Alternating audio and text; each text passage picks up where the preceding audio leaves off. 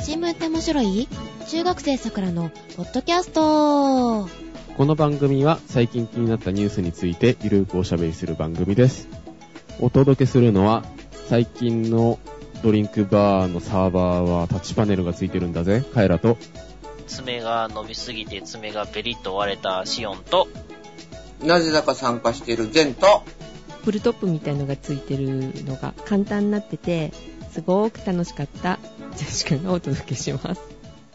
おはようございます。おはようございます。なぜだかすわかんないおけはようど。ございます。プルトップ、お醤油とかさ、開けた時に、はい中の方にほら、こぼれないように、うん。なんかリング状のがついてて、それを、あの、引っ張るのね引っ張るのがあるでしょあー、中蓋を開けるやつですそね。うそうそうそう。ポッカレモンなんだけど、あれがね、アルミになってたのよ。うん。うで、ん。簡単に開いたのですごい楽しかった。進化してると思って。地味。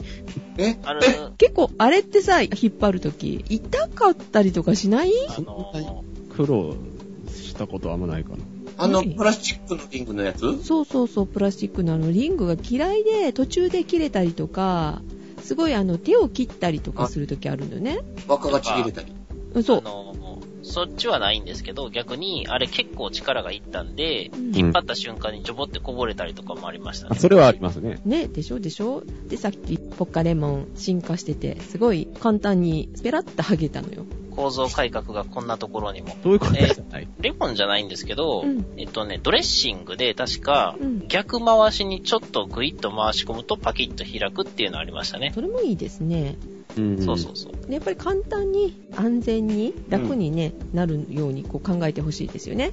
構造改革、別の意味で。はい。で、ジェンさんがなぜか参加していると。お久しぶりです。お久しぶりです。はい、お久しぶりでございます。はい。えー今日はね、特別企画、反省会ということで、はい。ね、スタッフ全員呼びたかったんですけれども、都合のつく人だけをちょっと。あ、なるほど、なるほどと。り今日、12月16日日曜日ですよ。あえず。うん。 10時ちょっと過ぎておりますけれども、 22時の方ですね。ねはい。あ、ごめんなさい、22時ね、夜のね。何の反省会かと言いますと、やりましたよね、前回ね。え、な、なんでしょえう何か。投票行こうぜ、2012、イエーイあ半年ぐらい前のなんか無理ですけどねあ、そうですね。あそういうこともあったな、みた いな、そういう行事もありましたね、っていう。えー、それの反省会じゃないの、今日。あーもう、ほんまに、あの、反省しきりでございますね。うん。投票率がね、上がるようにと思って頑張ってね、やっておりましたが、はい。申し訳ございません。あの、我々の、あの、力不足でございまして、あの、投票率を上げることが、あの、叶わずですね。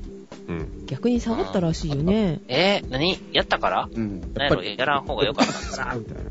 ねえ、2009年の時よりも、あの、ポイント下げてるというね、ちょっとがっくしでございますが。前回の時はもう本当に変わるんじゃないかっていう気持ちがあったから、みんな関心高かったのかな。もう今回投票率40何パーとかですよね。50切ってましたよね。言ってましたね。いや、だから残る50いきゃ変わるだろうっていう。そうなのよ。ありますよ。うん。そこに気づいてほしかったんですけどね。あの、なんだろう。多分なんですけどう、ん。あの、白票ばっかりで、うん。無効票がものすごい大量に出ても、これは問題だぞっていうことになって、多少政治に影響できると思うんですよ。うん。うん。今回出てる人たちにとっては、魅力的な政策を打ち出すことができなかったんだなっていう反省が出るんじゃないかなと思うんですけどね。ちなみにはい、前回ですね、民主党が圧勝した時の投票率の差がどれぐらいあったかっていうのがあるんですけれども、はい。はい。得票率がどれぐらいあったかと言いますとですね、えーと、10%ぐらいですね。 10。はい。んうん。民主と、 10%違うっていうこそうそう、民主と自民の得票率の差。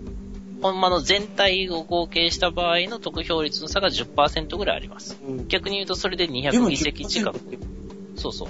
大きいよね。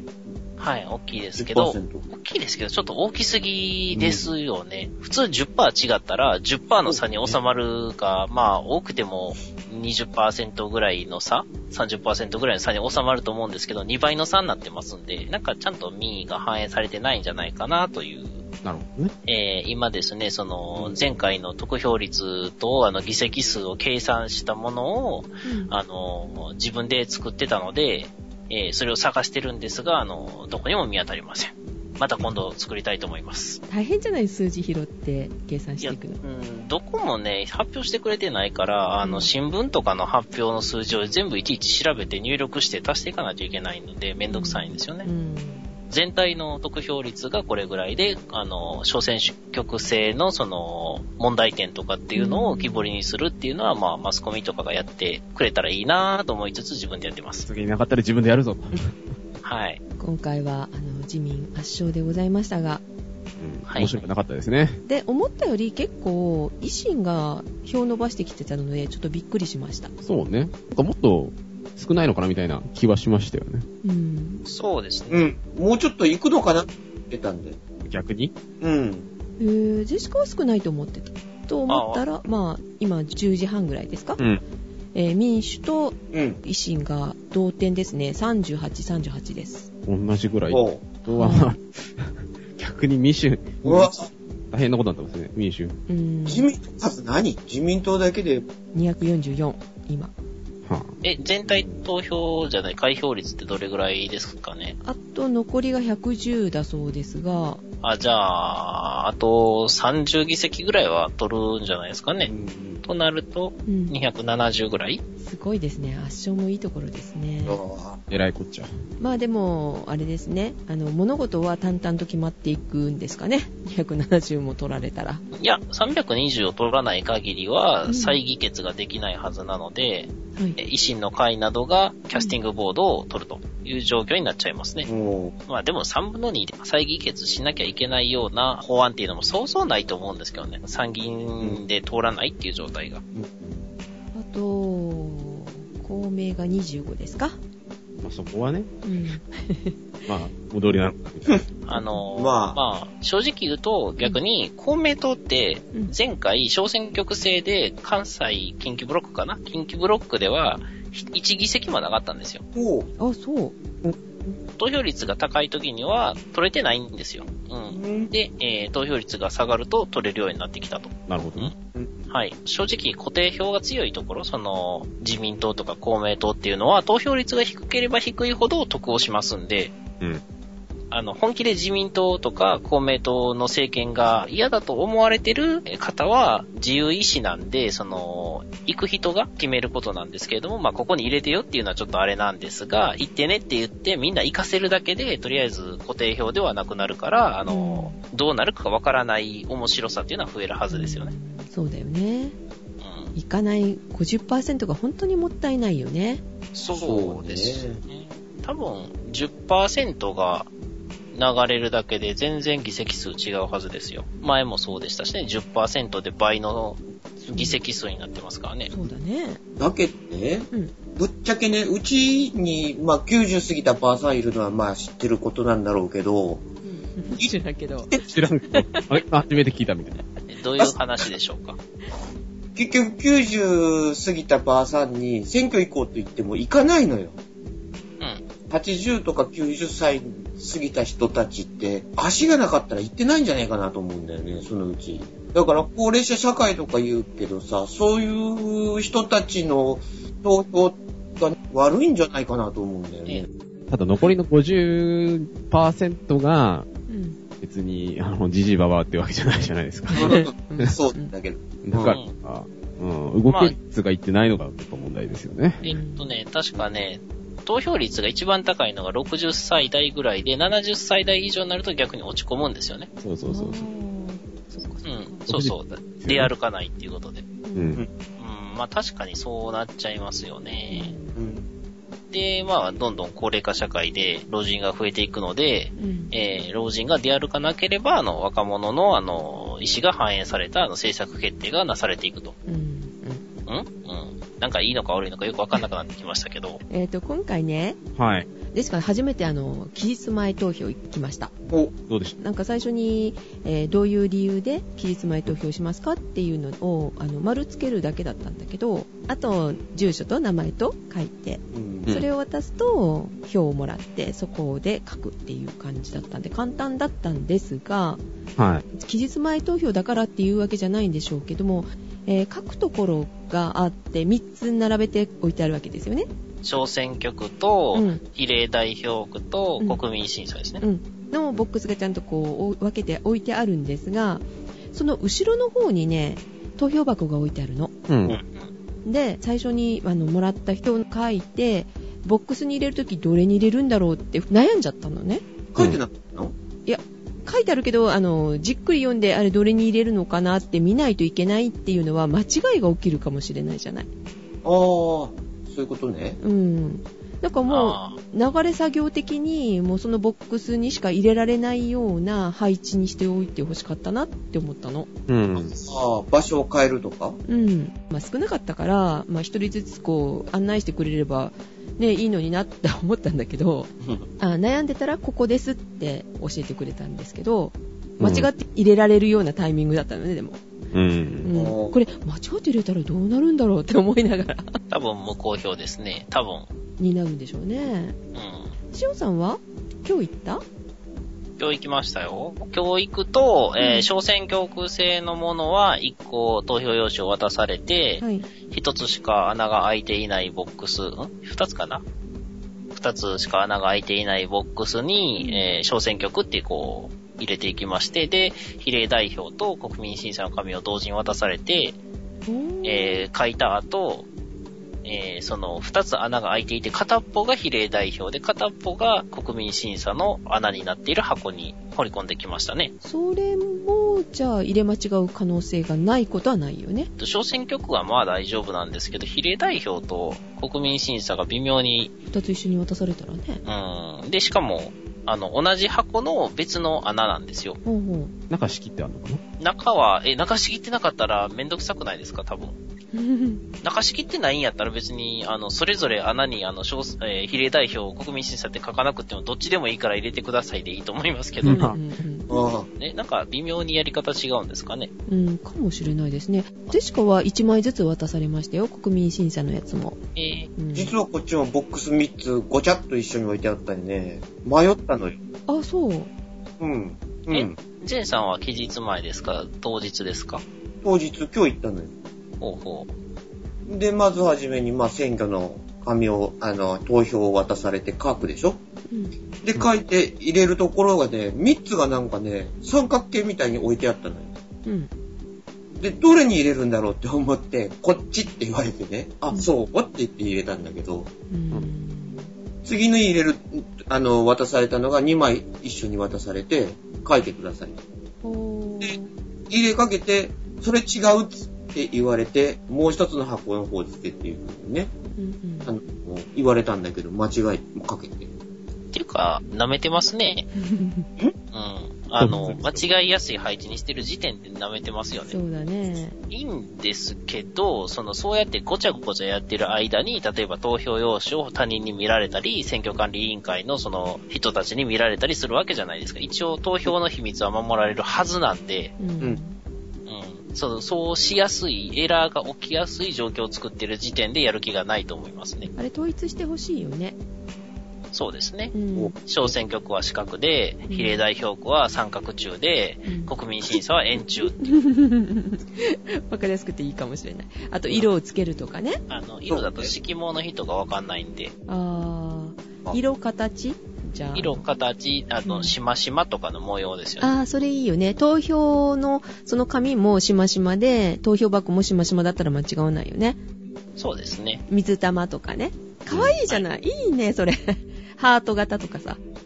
あの、名水くんがプリントされてるとかね。名名水くんは、あの、選挙のゆるキャラです。あ、そうですか。猫みたい。知らん財団、うん、財団法人何に金使ってんねんみたいな。だから、しかもね、ちゃんと着ぐるみいるんですよ、あれ。えっと、送られてきた封筒にもプリントされてるんですけど、えらいドットが荒くて、うん、なんか、あの、PC98 の頃のあの、プリンターで作ったような感じのキャラクターでした。そうですか。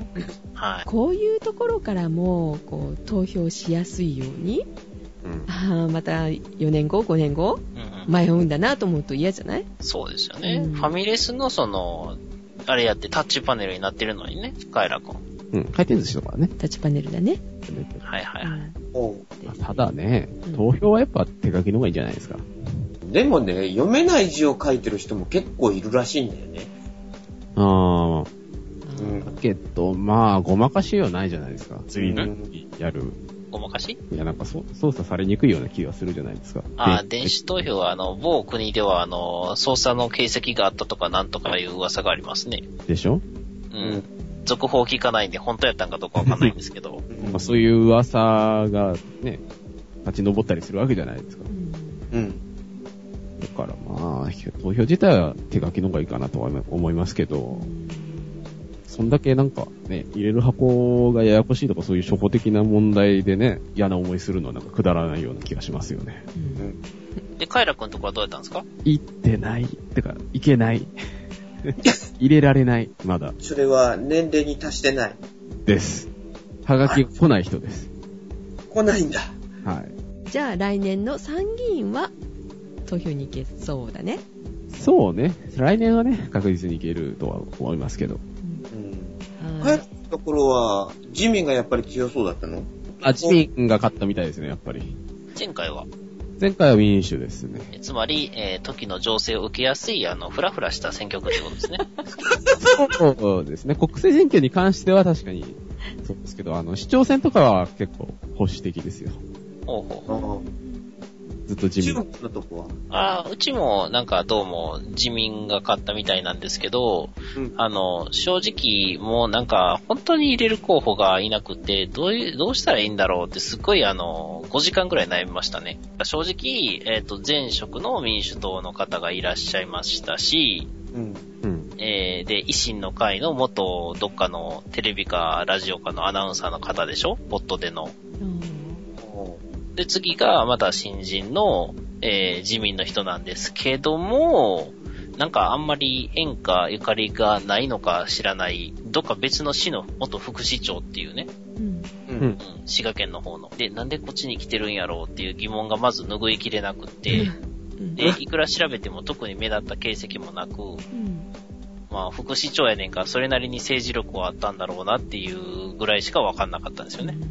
得体が知れない。うん、ああとは共産党の人です。うんうんで、とりあえず5時間悩んで、一応決まったんですね。はい、どことは言いませんけど、い一応決めて入れてきました。えーその人は受かりませんでした。い残念ですね。や、受かったことほとんどないんですけどね、私が、あの、選ば投れた票した候補が、一回ぐらいあったかなっていう感じです。あーああ。今さ、当選した人のコメントで、うん。まあ、くだらないことを聞くのよね、アナウンサーの人とかさ、うんはイいンタビューの人。はい。だから、なんでそんなつまらないこと聞くんですかとか 言われてるわけよ、その当選された方ですかね。ああ。で、うんどういうふうなことを今からやっていかれるんですかねとか聞いたら、それをホームページ見てくださいよって言って、テレビに向かって言われたんですけど、テレビ見てる人ってホームページ見れない人多いんじゃないかなと思って聞いてたのよね。こういう発言ダメだろうって思いながら、 僕次回この人出たら、うん考えた方がいいよと思って見てたんですけど。あかん。ねまあ予想通りなんですけど、政治慣れしてないというか、あの、素人みたいな集まりなんでえ、、ああ、そうですか。あの、いかにそのテレビの人が取材に来てくだらないことを聞いてても、それが流されるのは全国区とか、うん少なくとも地方一帯に流されるっていうのは分かってるはずなのに、それが分からないっていうのは、想像力の欠如っていう大問題がありますんで、あの、くだらないことを聞かれたら、それに対してはさらっと返した上で自分のやりたいことをガンガン言えばいいと思うんですよ。そうなのよ。まあ、めんどくさいなのかなんかね、 わかんないですけど、ちょっとがっくりしましたね。結構期待して見てたんですけど、何言うんかなと思って。まあ まあ、一番上の親方が親方だから、あー、なるほど。えー、どうだろうな、みたいな。ちょっと納得っていう感じかもしれない。まあ、どことは言いませんけれども、みはい結構想像ついてんのかな、みんな。ああ、明治維新とかって普通に想像した場合は、それを参考に、うんえー政策を実行する場合って、うん。明治の元君の、たあの、良かったところ、間違っていたところとかを、こう、参考にしながら、あの、政策をね、うん。いかにしてあの、反対勢力を抑え込んだのかとか、いかにしてこう、民衆の心を掴んだのかみたいなところを、こう、参考にするんやろうなって思ってたら、なんか小説の主人公みたいなのを参考にしてたんであ、何を考えてるんやろうなっていう感じですよね。か、軽いですね。軽いですよね、非常に。そうそう、普通は明治の政治家やと思うんですけれども、あの、明治時代まで生き残れなかったやつとかを参考にしてるのはどういうことなんやろうなっていう。消えてくってこと結局。そうですね。大きいことだけ言って特に何もできずに消えていく人を参考にしてます。ブワッと出てきて、ブワッと散るっていう。そうそうそうそう。ああ、潔いでいいですね。あーうん。なるほど。いやいやいやいやいや、というわけで、はい。えーだいぶ面白い話になってきましたんで、ここで面白くない話をしときましょう。はい。せっかく選挙終わりましたんでね はい。はい。えー公職選挙法っていうのは皆さんご存知でしょうかなんとなく。一応、存在は。はい。うん。公職選挙法の中で、すごい結構、細々と規定されてることがあるんですよ。はい。うん。うん。で、その中の一つに、えっとね、連呼をしてはいけない。え何を連呼しちゃいけないのあの、連呼の定義があんまり書いてなかったのでよくわかんないですけど、例えば、まあ、何かを連呼しちゃいけないんでしょうね。えー、えーでも、連呼してない街頭で立ってる人って。じゃ、パンチャラです。みたいな。そうそう、あのー規定の中には一つ、ん何人も連呼をしてはいけないっていう規定があるんですよ。うん。うん。で、えー選挙活動のために使用される自動車の上では、うん。えー連行しても良いと。